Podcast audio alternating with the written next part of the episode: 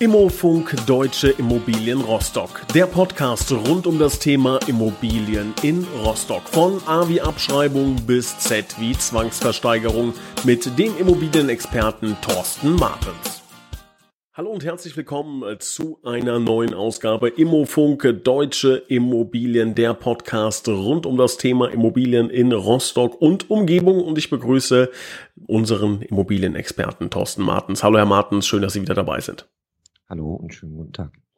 Herr Martens, wir haben letzte, in der letzten Ausgabe über ähm, das Thema Corona-Krise Immobilien gesprochen.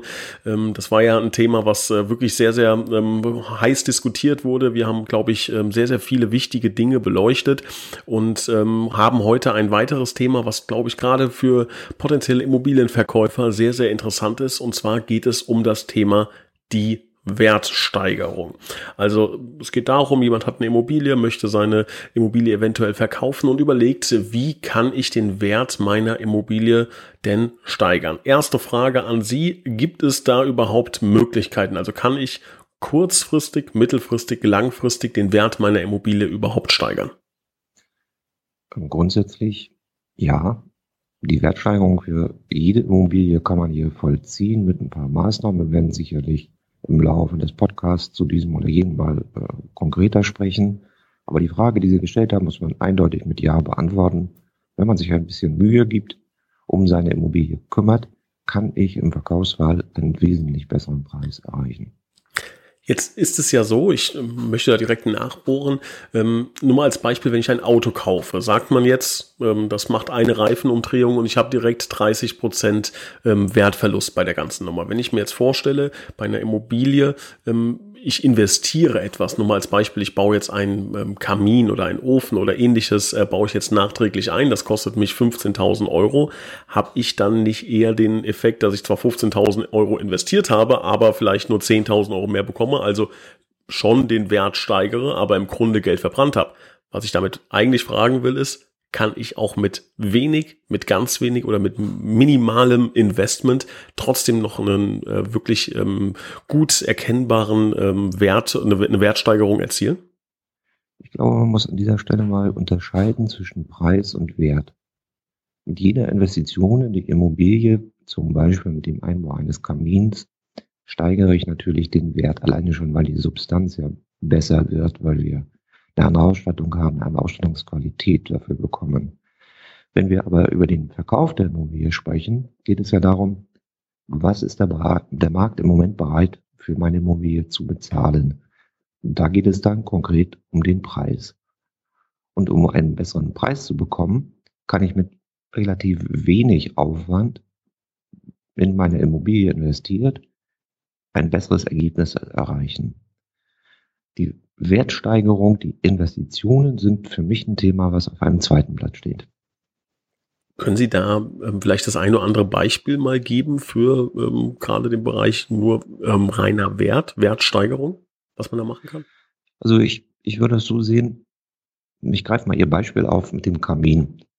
Wenn wir eine Investition von um die 15.000 Euro in einen Kamin haben, den wir äh, in das Einfamilienhaus zusätzlich einbauen, der vorher nicht vorhanden war, erreichen natürlich eine andere Ausstattungsqualität. Ich spreche damit auch andere Käufer an, die ein, ein Kamin beispielsweise als ein, ein K.O.-Kriterium beim Kauf eines Einfamilienhauses haben und habe dadurch einen tatsächlichen Wertzuwachs in, in dem Haus. Sie können es auf, auf andere Beispiele bringen, können sagen, ich mache aus dem offenen Pkw-Stellplatz, baue ich ein Carport dazu und so weiter. Da habe ich dann tatsächliche Wertzuwächse in der Immobilie über den Sachwert betrachtet, ist die Substanz besser geworden durch diese Investition. Haben Sie da hm, ja, sagen wir, aktuelle Beispiele, die man wirklich ähm, pauschal quasi als Blaupause verwenden kann? Also würden Sie sagen, wenn es möglich ist, Carport statt freier ähm, Stellplatz, sagen Sie, offene Wohnküche, also lieber die Wand rausreißen, solange es nicht tragend ist, als ähm, abgeschlossene Küche. Gibt es da Dinge, wo Sie sagen, pauschal auf 99 Prozent aller Immobilien trifft das zu, äh, das sollten Sie machen? Also bei den Investitionen in die Wertsteigerung würde ich vorsichtig sein vor einem Verkauf. Das würde ich nicht unbedingt realisieren. Es gibt andere Maßnahmen, mit denen ich, äh, mit denen ich meine Immobilie verbessern kann in der Optik, in der, in der Darstellung. Da kommen wir sicherlich noch darauf zu sprechen im Laufe dieses Podcasts.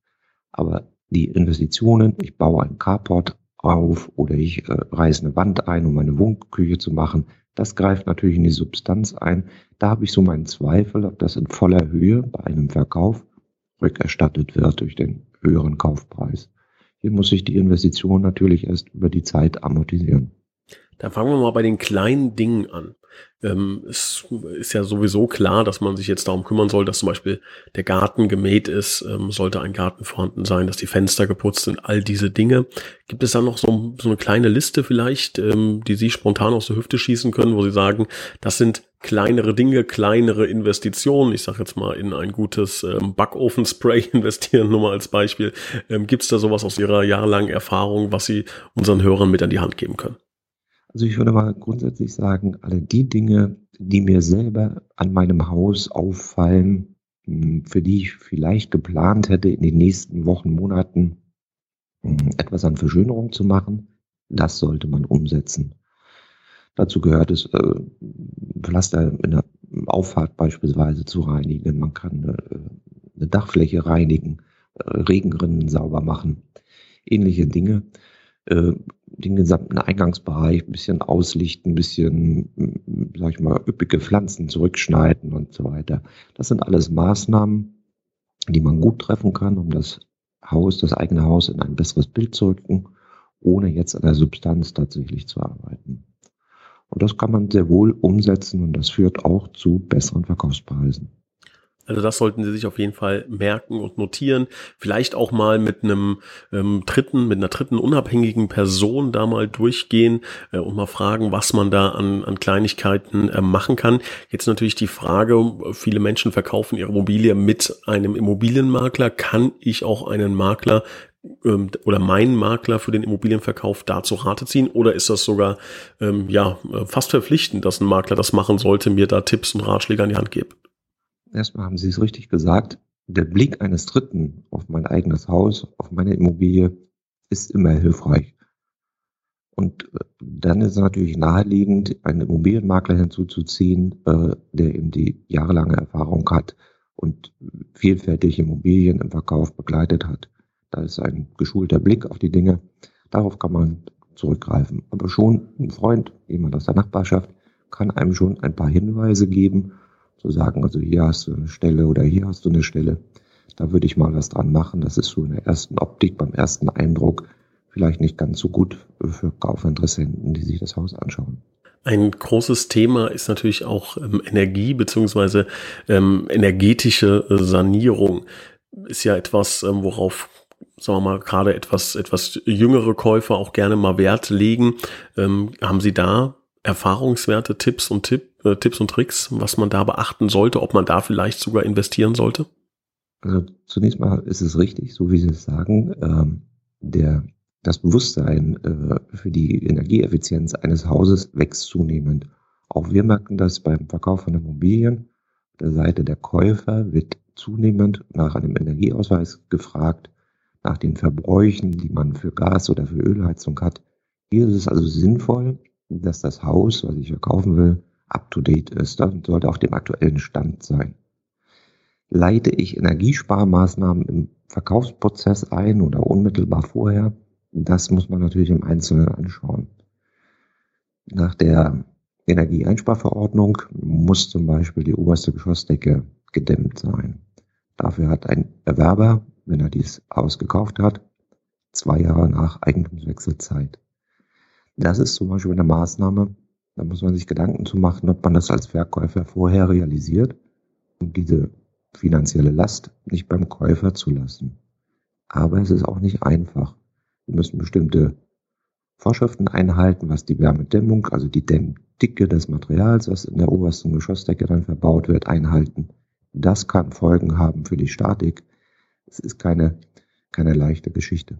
Quintessenz aus diesen Geschichten ich würde in Energiesparmaßnahmen direkt nicht investieren vor einem Verkauf. Ich würde das Haus auf dem aktuellen Stand lassen, so wie ich es habe. Habe ich Dinge, die kaputt sind, also habe ich eine Heizung, die schon Mängel hat und mal ausfällt, das würde ich reparieren. Gilt das Gleiche eigentlich auch für eine Wohnung? Also ich meine, wir sprechen jetzt von Haus, von, ähm, von vom Dach, von der Isolierung des Daches. Ähm, gilt sowas auch für eine, für eine Wohnung in einem, in einem Mehrparteienhaus? In einem äh, Mehrparteienhaus habe ich eine Eigenschaft von äh, verschiedenen äh, Eigentumswohnungsbesitzern. Hier ist es ja eine Abstimmung, äh, die die Gemeinschaft treffen muss. Die äh, Dämmvorschriften nach der ENF, die gelten natürlich auch für, Einfamilien, äh, für Mehrfamilienhäuser und äh, sind auch hier zu beachten. Aber ich habe in der Eigentümergemeinschaft ja nur begrenzt Einfluss auf die Maßnahmen, die durch die Gemeinschaft zu tragen sind. Dämmgeschichte wäre eben durch die Gemeinschaft zu bezahlen. Also wenn ich jetzt ähm, in, in fünf Parteien-Haus einziehe und äh, kaufe eine Wohnung daraus ähm, und die ähm, ja die Isolierung ist äh, nicht so, dass sie dass sie ausreicht, sondern sie muss dann gemacht werden in diesem zwei in dieser zwei Jahresfrist gilt das Ganze dann für ähm, sämtliche Eigentümer und nicht nur für den, der als letztes jetzt gekauft hat. Die äh, Zwei-Jahresfrist äh, müssen wir noch mal ein bisschen korrigieren in der Anschauung. Äh, hier sprechen wir über Ein- und Zweifamilienhäuser. Äh, in der Gemeinschaft, im Mehrfamilienhaus, also Mehrparteienhaus, müssen die Energievorschriften natürlich äh, eingehalten werden. Das ist Aufgabe Verwalter und Gemeinschaft, das umzusetzen. Heißt für mich als Käufer, wenn ich heute neu einsteige, ich müsste mich sachkundig machen, Energieausweis einsehen, Versammlungsprotokolle und Beschlüsse der Eigentümergemeinschaft einsehen, welche Maßnahmen zur Energieeinsparung vorgesehen sind, geplant sind damit ich auch weiß, welche Kosten für mich als zukünftiger Miteigentümer auf mich zukommen. Das ist schon mal ein sehr guter Hinweis, dass es da tatsächlich nochmal kleinere Unterschiede gibt. Ähm, jetzt haben wir auch gerade eben ähm, über, über Einfamilienhäuser gesprochen. Wenn ich jetzt ähm, diese angesprochene Wohnung im Fünf-Parteien-Haus habe ähm, und jetzt zum Beispiel der Eingangsbereich ist jetzt nicht wirklich einladend, ähm, ist aber natürlich Gemeinschaftseigentum. Ich ähm, macht es da Sinn, vielleicht vor einem Verkauf nochmal ähm, in, einer, in einer Eigentümerversammlung darüber zu sprechen oder sagen Sie aus Ihrer Erfahrung heraus, aus, das ähm, ist verschwendete Zeit oder, oder vergeudete Liebes, Liebesmühe. Ähm, wie ist da Ihre Erfahrung? Sollte man wirklich ähm, die Schönheitsreparaturen dann in der Wohnung belassen? Mm, alles, was Sie mit der Gemeinschaft friedvoll und gut miteinander besprechen können, sollte man einfach auch mal versuchen. Am Ende wird es jedem Miteigentümer ja auch zugutekommen, wenn man im Treppenhaus, im Flur, im Eingangsbereich, Haustür zu Verschönerungen kommt. Ob man das unbedingt im konkreten Verkaufsfall macht, eigentlich gehört sowas ja in die normale Entwicklung der Eigentümergemeinschaft, dass man sagt, hier müssten wir mal was tun. Habe ich also latent Verkaufsabsichten, sollte ich vielleicht in den Versammlungen der Eigentümergemeinschaft schon mal darauf hinwirken, dass diese oder jene Maßnahme in Angriff genommen wird. Sie haben gerade die ähm, Eingangstür so ein bisschen angerissen. Jetzt stelle ich mir vor, ist natürlich ein bisschen aus der Laienbrille, so das allererste, was der potenzielle Käufer ja sieht, ist ja der Zaun, wenn es einen gibt, Briefkasten und natürlich dann so wirklich eine Sekunde vor dem Eintreten ist die Eingangstür. Und da gibt es ja ähm, himmelweite Unterschiede. Würden Sie sagen, das macht vielleicht Sinn, da ranzugehen? Also wenn meine Eingangstür jetzt nicht besonders einladend ist, da vielleicht nochmal zu investieren, einfach um diesen ersten Eindruck, für den es ja bekanntlicherweise keine zweite Chance gibt, ähm, den so hochwertig wie möglich zu gestalten. Also ich würde, wenn wir es einfach darauf mal unterbrechen, ich würde äh, versuchen, das in Stand zu halten, aufzuräumen, sauber zu haben, ordentlich zu haben das sollte für eine Entree-Lösung genügen. Ich denke, dass im konkreten Verkaufsfall der Einbau einer neuen Eingangstür eine zu große Investition ist. Es würde sich auch im Widerspruch ja ergeben, wenn ich eine Eingangstür habe und habe ein Baualter von etwa 20 Jahren, hat das Haus ja auch einen gewissen Stil. Es würde wahrscheinlich zu einem Bruch kommen. Also die Investition in die Tür ist nicht das Einzige. Man würde ja wahrscheinlich viel, viel mehr machen müssen. Und da sind wir wieder bei dem Eingangsthema. Das wäre eine Investition, die sich erst über längere Zeit wieder auszahlen würde, nicht sofort im Verkauf. Meine kurze Zwischenfrage. Hatten Sie in Ihrer jahrelangen Erfahrung jetzt mal den Fall, dass jemand eine, eine Immobilie, sagen wir mal, ein Einfamilienhaus wert 500.000 Euro verkaufen wollte, dann einen Kredit aufgenommen hat um nochmal in die Immobilie zu investieren, um sie dann teurer zu verkaufen? Gibt es solche Szenarien oder ist das jetzt völlig an den Haaren herbeigezogen? Über die Kreditaufnahme hm, kann ich im Moment gar nicht so konkret etwas sagen, aber ich kann es eben aus eigenem Erleben, aus eigenem Verkaufserleben schon bestätigen, dass es Eigentümer gibt, die sehr wohl nochmal kräftig investieren. Wir haben kürzlich einen Verkauf hier bei Rostock begleitet, eines Eigenheims, wo die Verkäuferfamilie nochmal komplett die Fassade gestrichen haben, die Dachkästen gestrichen haben, einen maroden Holzzaun durch einen Metallzaun ersetzt haben und mit dem Anspruch auch auf uns zugekommen sind, gesagt haben, erst wenn wir diese Maßnahmen umgesetzt haben, wollen wir den Verkauf starten. Weil wir wollen mit unserem Haus auch einen ordentlichen Eindruck am Markt machen und natürlich auch einen sehr guten Preis erzielen. Bei dem Beispiel bleibend, können Sie sagen, dass sich das rentiert hat oder zumindest ein Nullsummenspiel geworden ist? Ich denke, es hat sich mehr als rentiert. Die Frage, die immer offen bleibt, ist, wenn ein Käufer zu einem Haus kommt und weiß auf den ersten Blick heraus, ich muss Fassade machen, ich muss die Dachkästen streichen, ich muss den Zaun erneuern. Er hat in der Regel wenig Erfahrung oder konkretes Wissen, was denn diese Maßnahmen kosten wird. Er wird es also mit mehr Geld in die Kaufpreisverhandlung einpreisen, als es tatsächlich Aufwand bedeutet. Und insofern ist es schon sehr gut, wenn man diese Dinge eben erledigt hat. Wir sind ja aktuell in einem Markt, ich vergesse immer, wie rum das heißt, Käufermarkt oder Verkäufermarkt. Also es gibt eine höhere Nachfrage als ein Angebot. Das ist dann ein Käufermarkt. Ne? So rum das ist es dann richtig. richtig. Ja, ja also es ist ein Verkäufermarkt. Bitte ein, nochmal? Wir haben einen Verkäufermarkt. Verkäu okay. Wesentlich größere Nachfrage als äh, Kaufobjekte zur Verfügung stehen, so dass die Verkäufer im Moment sehr gut bestimmen können, welche Preise sie erzielen wollen, wie sie ihr Haus verkaufen wollen. Werde ich mir nie merken können. Ich hoffe, ich kann es mir jetzt für, die Rest, für den Rest dieser Folge merken. Also wir haben einen Verkäufermarkt, worauf ich hinaus will. Ähm, Im Grunde habe ich ja jetzt nicht mehr so diesen allergrößten Zwang, äh, mit aller Macht einen Käufer finden zu müssen, weil höchstwahrscheinlich aktuell ähm, auch aufgrund der Situation, in der wir uns befinden, relativ viele Käufer ähm, Interesse an meiner Immobilie haben. Ändert das so ein bisschen was an dieser ganzen Thematik, über die wir gerade sprechen, an der Thematik, nochmal Geld ähm, in eine Immobilie zu investieren, um den Wert zu steigern? Ich glaube nicht. Ich glaube auch in dem besprochenen Verkäufermarkt hat der Verkäufer ein Interesse, einen sehr guten Preis zu erzielen. Und eine schicke Immobilie erzielt ohne Zweifel einen besseren Preis. Man kann da mal nach Amerika gucken. Dort finden Sie die Häuser, die zum Verkauf stehen, immer sehr gut herausgeputzt, vorbereitet für den Verkauf, obwohl wir dort auch Märkte haben, die auch Verkäufermärkte sind. Und von daher lohnen sich diese Investitionen, wie gesagt, richtige wertsteigernde Maßnahme, also Carportbau, Kamineinbau, halte ich für übertrieben. Aber Schönheitsreparaturen, Instandhaltungen, Herrichtungen und ich weiß nicht, vielleicht kommen wir noch auf das Thema Homestaging zu sprechen. Das lohnt sich in jedem Fall kommen wir mit Sicherheit.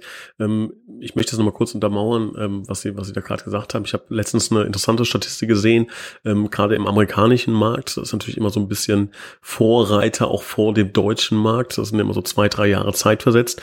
Da gibt es einen ganz interessanten Trend und zwar war über sehr, sehr viele Jahre die Durchschnittssuchdauer von Immobilienkäufern zehn Wochen. Also im Durchschnitt haben die zehn Wochen gesucht, bis sie ihre perfekte Traumimmobilie gefunden haben. Dann kam natürlich noch der Kaufprozess.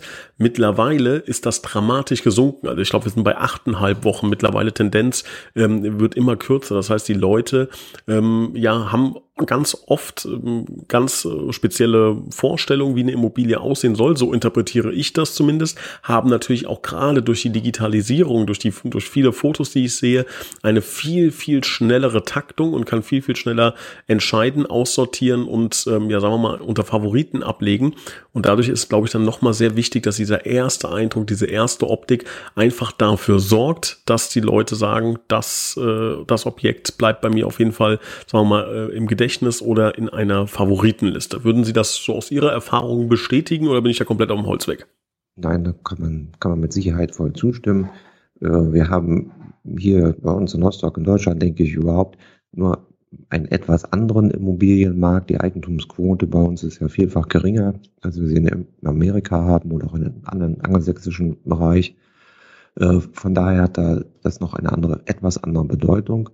Aber richtig ist, dass die Entscheidungen zum Kauf einer Immobilie sehr wohl über diesen ersten Eindruck äh, wesentlich beeinflusst werden. Jetzt gibt es ja gerade in Deutschland, sagen wir mal, gibt es so ein, auch im ländlicheren Bereich ähm, sehr häufig einen Garten, der dann zu dem Objekt dazugehört. Und das ist natürlich auch etwas, ähm, wo viele Leute ähm, ja ähm, gerne hinschauen, beziehungsweise sich auch so ein bisschen in die, in, in die Zukunft rein projiziert sehen, wie sie im Garten sitzen und grillen, mit Kinderspielen, eventuell Hund, wie auch immer. Also ist sowas, was ähm, gerade der, der, der Urdeutsche gerne, gerne hat, einen, einen Garten ähm, an seinem, an seinem äh, Grundstück beziehungsweise an seiner Immobilie. Haben Sie da nochmal ähm, den einen oder anderen Tipp, worauf man da achten sollte, was so ein bisschen Trend ist? Ähm, ja, wie ist da Ihre Erfahrung? Man, man muss vielleicht dazu sagen, Immobilie und Garten würde ich nicht so trennen, Haus und Garten. Für mich ist das immer ein Gesamtpaket. Wenn ich als Verkäufer mit meiner Familie in einem Haus lebe und ich habe zwei oder drei Kinder im Haushalt, habe ich auch einen entsprechenden Garten. Ich habe vielleicht eine große Grillecke, ich habe ein Trampolin stehen, wir haben eine Spielecke, eine Sandkiste und so weiter. Und dann werde ich mit dieser Immobilie, mit diesem Haus auch solche Familien ansprechen, die auch Kinder im Haushalt haben. Insofern müsste man dann im Garten nichts verändern, weil die Interessenslage Verkäufer, Käufer weitgehend übereinstimmt. Kann man mit auf, auf andere Sachen projizieren. Leute, die einen Gartenteich haben oder auch Leute, die noch richtig Bauerngarten bewirtschaften wollen. Die Interessens, die Gruppe Interessenten trifft man dann auch für dieses Haus wieder an. Heißt, im Vermarktungsprozess, im Verkaufsprozess muss ich diese Seiten einer Immobilie dann auch hervorheben, um sie diese Käufergruppe auch konkret anzubieten. Jetzt haben wir die ganzen 20 Minuten über Immobilien gesprochen, die ich als Käufer, als Verkäufer selbst bewohnt habe, die mir gefallen, die ja wahrscheinlich einigermaßen in Schuss sind, sonst würde ich da ja nicht leben. Jetzt gibt es aber natürlich auch Fälle, vielleicht etwas exotischer, aber ich habe eine Immobilie geerbt, die nicht ähm, dem Niveau entspricht, ähm, ja, in dem ich selber wohnen würde. Ja, da war mal ganz drastisches Beispiel, sehr verwildertes Grundstück heruntergekommen, viele, viele Jahre Leerstand. Ähm, gibt es da Ansätze, die man befolgen kann? Oder sagen Sie, da muss dann wirklich ein absoluter Experte ran, ähm, der das einmal von Grund auf äh, neu aufbaut, neu aufzieht? Oder sagen Sie, auch solche Immobilien äh, kriegt man los, gerade als sogenanntes Fix-and-Flip-Objekt ähm, eventuell? Wie wäre da Ihr Ratschlag, wenn ich jetzt eine solche Immobilie vererbt bekommen habe und die veräußern möchte? Auch hier gilt das Gleiche, wie wir es eingangs schon mal besprochen haben. Investition in Schönheit, also aufräumen, verwilderten Garten wenigstens ein bisschen bereinigen, äh, vielleicht Sperrmüll entfernen. Äh, diese Investitionen sollte man machen, mit ein paar Freunden dazu oder mit einer Fachfirma dazu, äh, um das Ganze ein bisschen aufzuräumen. Investitionen dann in die Bausubstanz halte ich an dieser Stelle nicht für richtig, aber dann kann man die Immobilie so anbieten. Und sie erzielen auch dann einen höheren Preis, wenn diese, ich sage es einfach mal, wenigen finanziellen Aufwände vorher gemacht worden sind. Jetzt kommt ja, wenn ich einen Immobilienmakler beauftrage, dieser Immobilienmakler ähm, entweder mit einem Fotografen oder ist selber ähm, sehr bewandert, was das Thema Fotos angeht und Darstellung der Immobilie. Jetzt wissen wir alle, dass man heutzutage auch am PC da ähm, einige Dinge wirklich gut äh, retuschieren kann, wie es so schön neudeutsch heißt, mit Photoshop etc. pp. Macht es da eventuell Sinn, sagen wir mal, die Immobilie ähm, da etwas ähm, besser darzustellen, als sie dann in Realität ist? Ich sage jetzt mal, außen die Fassade hat ein ähm, ja, Eierschalengelb als Ton. Ich ähm, gehe da mit einem mit einem Filter drüber und stelle sie dann etwas heller dar, als sie ist. Ähm, macht man sowas? Also ich glaube, dass äh, ja rein moralisch ist er natürlich nicht ganz sauber, aber so so ein ganz kleines bisschen, sagen wir mal, die Vorzüge nochmal herauskristallisieren oder den Himmel etwas blauer machen, als er als er in Realität ist, ähm, ist sowas richtig, denkbar oder komplett falsch? Also ich gehe an dieses Thema der Darstellung einer Immobilie immer von folgenden Grundsätzen aus. Äh, jede Immobilie hat eine schöne Seite. Das heißt, für die Werbung, die ich im Internet mache, für die Exposés, die wir an Kunden verschicken, versuchen wir, die schönen Seiten einer Immobilie hervorzuheben. Das kann man mit vernünftigen Fotos machen. Natürlich sollte man mit Sonnenschein fotografieren, so wie wir es heute haben hier in Rostock. Wunderbarer Tag dafür. Und dann findet man auch schöne Seiten einer Immobilie, um sie richtig darzustellen. Eine Photoshop-Bearbeitung nutzen wir dafür, um vielleicht Autos, die im Wege stehen, Kennzeichen unkenntlich zu machen oder ähnliches. Äh, eine Fassade künstlich aufzuhübschen, halte ich nicht für gut. Ich denke, dass der Käufer, der dann zum Objekt kommt und die Immobilie sich ansieht, enttäuscht sein wird und äh, sich den Kauf dann lieber zweimal überlegt, wenn eine große Diskrepanz zwischen den Fotos, die er gesehen hat, und der tatsächlichen Immobilie vorhanden ist. Das ist ja eine Art Simulation, also man simuliert dann quasi eine, eine andere Fassadenfarbe. Etwas ähnliches, ähm, aber trotzdem hochinteressantes ist ja das Thema Homestaging. Können Sie erstmal für die, die den Begriff noch nie gehört haben, kurz erklären, was ist Homestaging überhaupt? Homestaging ist äh, ein, eine, sagen wir es mal, mit einem schlechten Wort in diesem Zusammenhang ist ein Aufhübschen einer vorhandenen Immobilie, indem ich äh, ein gewisses äh, Wohngefühl in dieses Haus hineinbringe, indem ich bestimmte Sachen aus dem Haus entferne, ein paar äh, stylische Wohnmöbel hineinstelle und ein, ich sag's einfach mal so, ein Gefühl entwickle, als wenn ich in einer Musterhausausstellung wäre oder vielleicht auch in einem Möbelhaus um, um modernes, zeitgemäßes Wohnen zu erleben. Das sehe ich in dem, in dem Bereich des Homestagings. Und würden Sie sagen, das macht Sinn? Also da sind wir auch beim Thema Wertsteigerung. Wenn jetzt jemand in eine solche gestagte Wohnung oder ein solches gestagedes Haus kommt und sieht, ähm, ja, welche Vorzüge das hat, äh, wie schön das dann aussehen kann im Wohnzimmer, am Kamin, wo auch immer.